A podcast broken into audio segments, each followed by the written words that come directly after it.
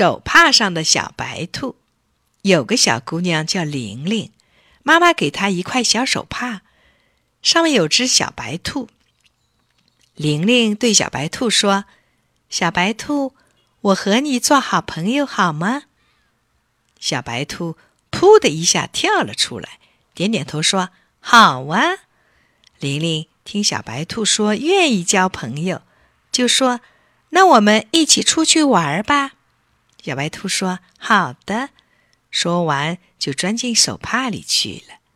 玲玲小心的折好小手帕，放在口袋里。小手帕真忙啊！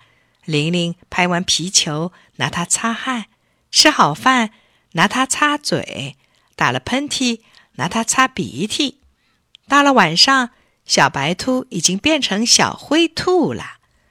他拉拉玲玲的耳朵说：“好朋友，你看我身上多脏啊！你给我洗个澡吧。”玲玲不耐烦地说：“去去去，我要睡觉。”小白兔只好伤心的蹲在一边。第二天，玲玲又出去玩了。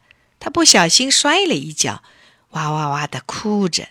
她拿起小手帕擦眼睛。